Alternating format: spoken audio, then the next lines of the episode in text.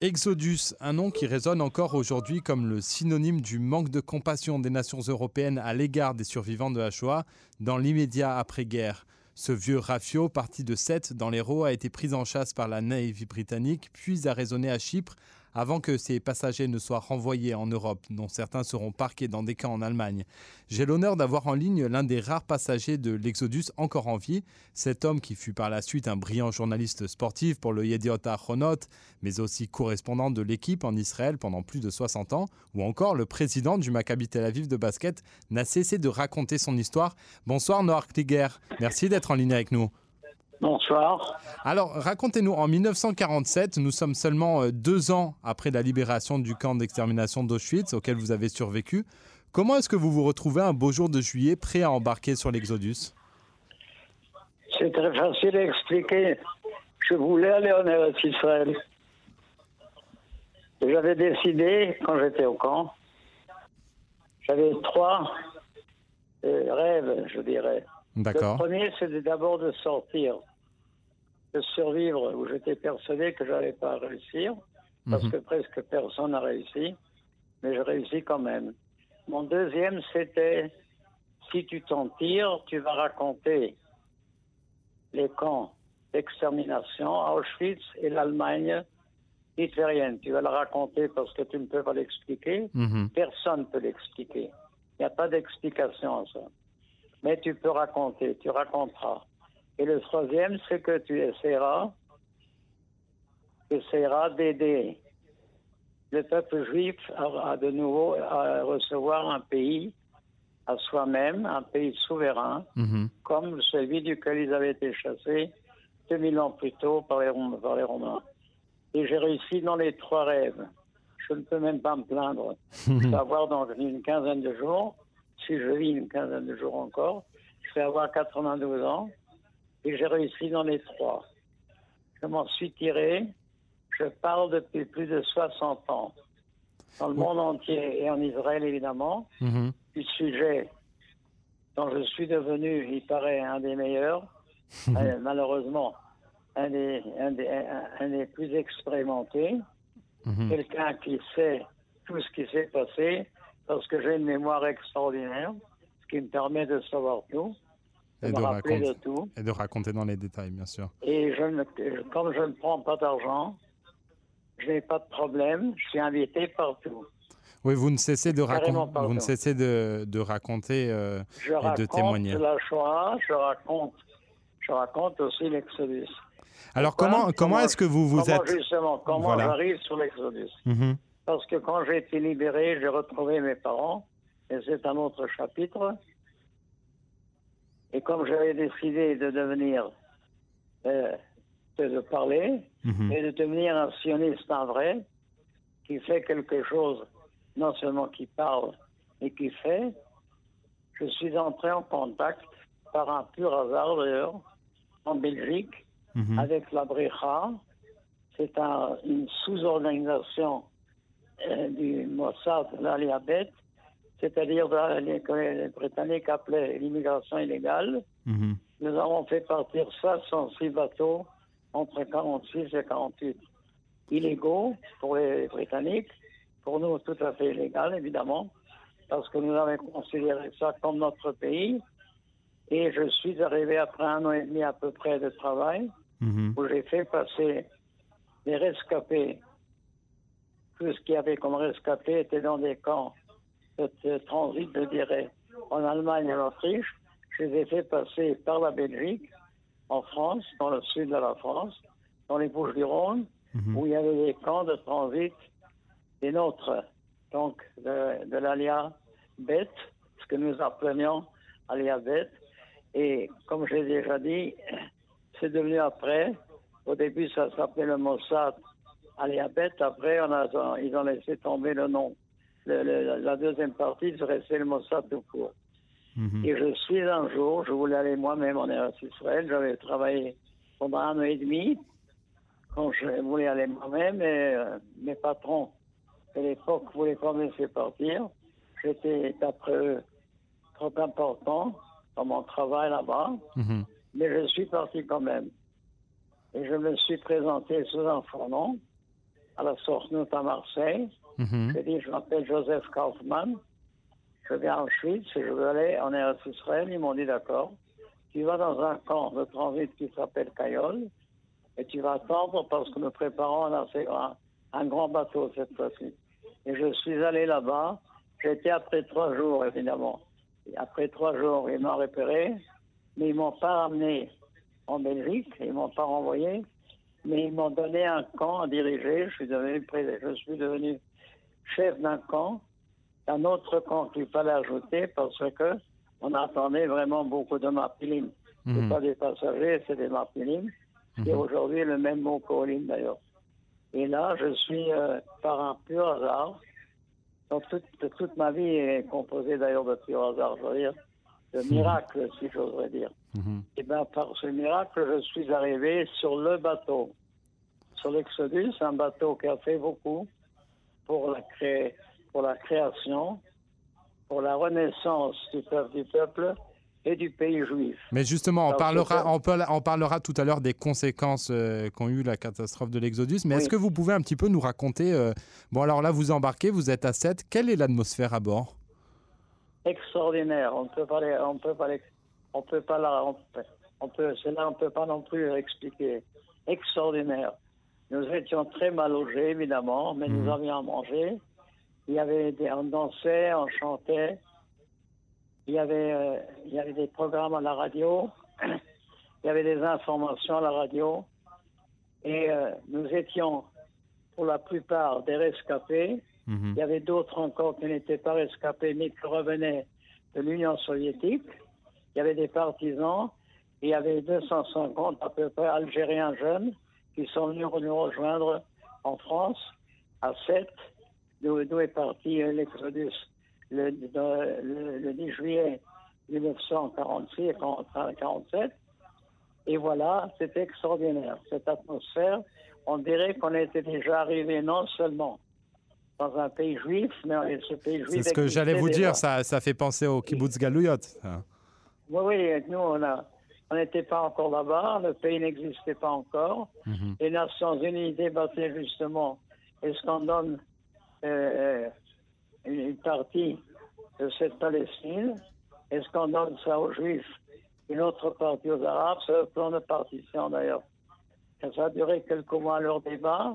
Et l'Exodus a fait vraiment a, a beaucoup aidé Bien à la décision finale de, de scinder ce, ce ter- ce territoire en deux, une moitié pour les Arabes qui habitaient, l'autre moitié pour les Juifs qui habitaient aussi, Mhm. et les nôtres, nous étions, nous avons amené 120 000 euh, euh, rescapés en général, Mhm. qui évidemment ont fait augmenter notre part sur ce territoire.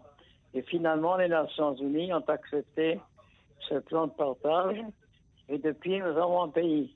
Mhm. Maintenant, je ne peux pas, comme nous étions des centaines de milliers quand même, je ne peux pas parler de tous parce que je ne peux pas, je peux pas quand même citer les noms. Vous, vous parlez en votre pas. nom. Mais je peux parler en mon nom, moi. Bien sûr. Moi, Mais- j'étais là du début, en d'autres termes. Si on parle de bâtisseurs d'Israël, moi, je suis parmi les bâtisseurs d'Israël. J'en suis très fier. Ça sera écrit nulle part. Il n'y aura pas de, il y aura pas de, de monument, il n'y aura rien du tout. Et dans quelques années, tout le monde aura oublié qu'il y avait un certain Noir Krieger. Comme on oublie tout le monde? Mais alors Même justement, patrons. justement, Noir Kligler, pour revenir euh, sur l'Exodus, au début, le, le bateau est officiellement partait pour euh, l'Amérique euh, du Sud. À quel Non. moment est-ce que vous vous êtes, vous vous êtes Non, non, non, non, le bateau, d'abord, d'abord, j'étais, comme j'étais commandant dans les camps, D'accord, Je n'avais même pas encore 21 ans.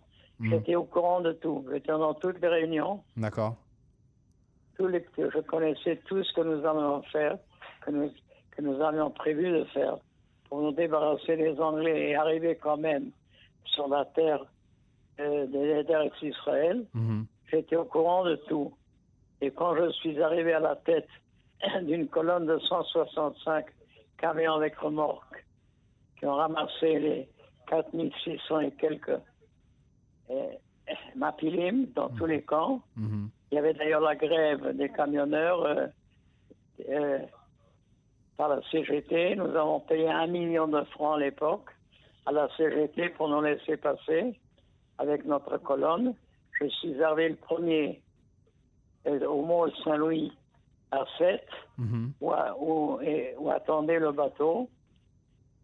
Le premier à l'aube du 10 juillet 1947. Et j'ai demandé à un des, un des copains qui était avec moi dans ce qu'on appelle le comité, Mhm. j'ai demandé où est le bateau, parce que moi, 4600 personnes, je me suis dit, ça doit être un bateau à peu près comme le Normandie au moins. Ouais, c'est-à-dire un gros, un gros paquebot. Quoi, juste un gros. Quand il m'a montré, j'ai dit, tu, tu te fous de moi. Là, on va mettre 4600 personnes. Et il m'a répondu à l'époque. Et là, je ne, je- je ne blague pas d'ailleurs sur ce sujet, je ne blague jamais. Mhm. Là, il m'a répondu à l'époque, c'est-à-dire le 10 juillet, le 10 juillet 40 47. Pardon, oui, 47. Il m'a répondu ce qu'on dit toujours encore en Israël aujourd'hui.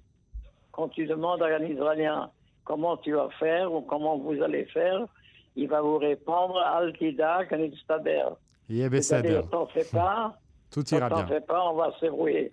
C'est exactement ce qu'il m'a dit il y a 70 ans de ça. Mhm, mhm, mhm. Et absolument, nous sommes vraiment débrouillés. Après, le combat, etc., ça c'est déjà autre chose. Bien sûr, bien C'est sûr. un autre chapitre. Nous avions dit que les Anglais avaient compris qu'ils ne pouvaient pas s'emparer du bateau.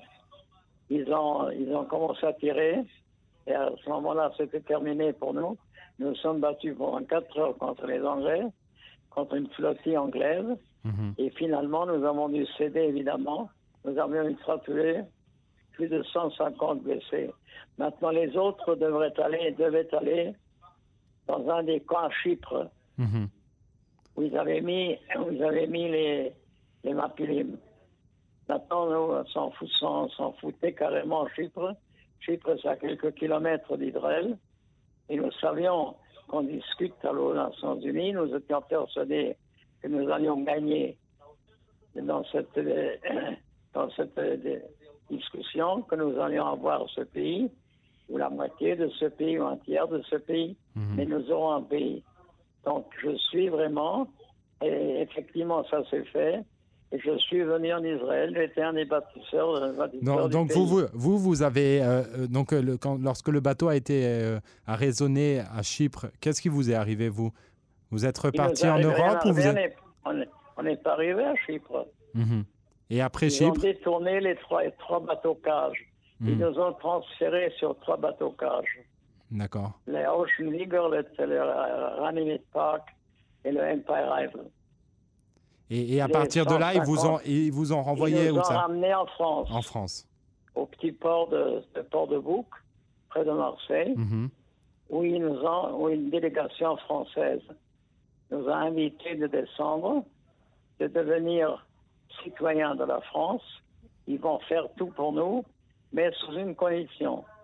Sous une condition qu'on ne nous force pas à descendre, mais qu'on le fasse de notre propre gré. Mhm.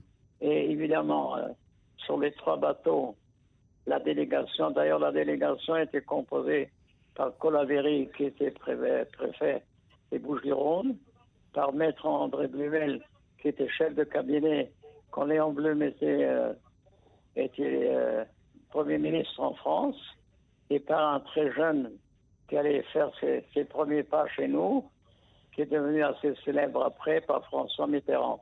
Mhm. Et nous avons refusé de descendre. Maintenant, pour, pour couper court à toute cette histoire, Mhm. sur les, les, les 4500 que nous étions encore, parce que les autres étaient restés dans les hôpitaux, à Haïfa, Mhm. sur les 4500, 60 à 70 ont accepté l'offre de la France. Tous les autres ont dit Tous les non. autres ont refusé. Mhm. Non, nous allons, ou bien nous allons crever ici sur les bateaux, ou nous amener en Eretz Israël, l'un des deux. Et après trois semaines, nous les, avait- les Britanniques ont compris euh, que nous n'allons pas céder. Ils Mhm. nous ont menacés, si dans deux jours on n'est pas descendu, on vous amène dans des camps d'internement en Allemagne. Et ça, c'était, ça, c'était la grosse gaffe que les Anglais ont fait à l'époque Mhm. parce qu'il fallait pas menacer le monde. C'était l'intolé dans le monde. Quoi, on va les remettre en Allemagne? Ils viennent, ils viennent des camps d'Allemands, d'Allemagne. C'était pas les, les, mêmes camps, ça c'est vrai, mais c'était quand même des camps de prison. Mmh. Et là-dessus, la majorité, il fallait deux tiers de majorité pour cette décision. La majorité a voté pour nous grâce, parce qu'ils ont dit, nous avons compris par le combat incroyable des 4500, et ils ont dit aussi, mhm. passagers d'ailleurs, de l'Exodus, que les Juifs n'ont pas le temps. On ne peut pas leur dire, vous aurez un pays l'année prochaine ou dans deux ans, non. Il faut leur donner un pays immédiatement. Et c'est ce qui a été fait. Donc, pour, vous, donc pour, vous, le, pour vous, l'histoire de l'Exodus, ça a été euh, crucial dans la, dans, la, dans, le, dans la signature du, euh, de l'accord de partage. Absolument. D'ailleurs, c'est pas moi qui le dis. Il y a des pays sud-américains, surtout, mhm. qui voulaient voter contre le plan, qui pour eux n'était pas encore à point. Mais quand ils, ont, ils, disent eux-mêmes, ils mhm. disent nous votons pour parce que nous avons compris les Juifs doivent recevoir leur pays maintenant. Mhm. Et donc l'Exodus a fait beaucoup pour la création du nouvel État. Et je suis très fier d'avoir été membre d'équipage. J'ai été nommé à l'équipage pour une tâche spéciale, mais ce n'est pas important maintenant. Mhm. On ne parle pas de ça. Noir Cléguer, euh, je, vous remercie euh, énormément pour ce, pour ce témoignage vraiment exceptionnel et émouvant. Et euh, je, pour, pour nos auditeurs qui se trouveraient dans le sud de la France, je rappelle qu'une exposition est a actuellement lieu au musée de la mer de Sète, la ville de Sète qui justement rend, a rendu hommage euh, tout ce week-end euh, à l'histoire de l'Exodus et, et, aux conséquences évidemment. Absolument, absolument. Il faut dire aussi, pour terminer, mm-hmm. que presque toute la population des Bouches-du-Rhône nous a aidés pendant des mois. Donc c'est vrai que c'est important, c'est important de, de rendre hommage à ces, à ces, anonymes qui ont, qui ont aidé. Absolument. Mhm. Des dizaines de milliers. Mhm. Très bien, Noir Krieger. Je vous remercie beaucoup et je vous souhaite une excellente soirée. Au revoir. Merci. Au revoir.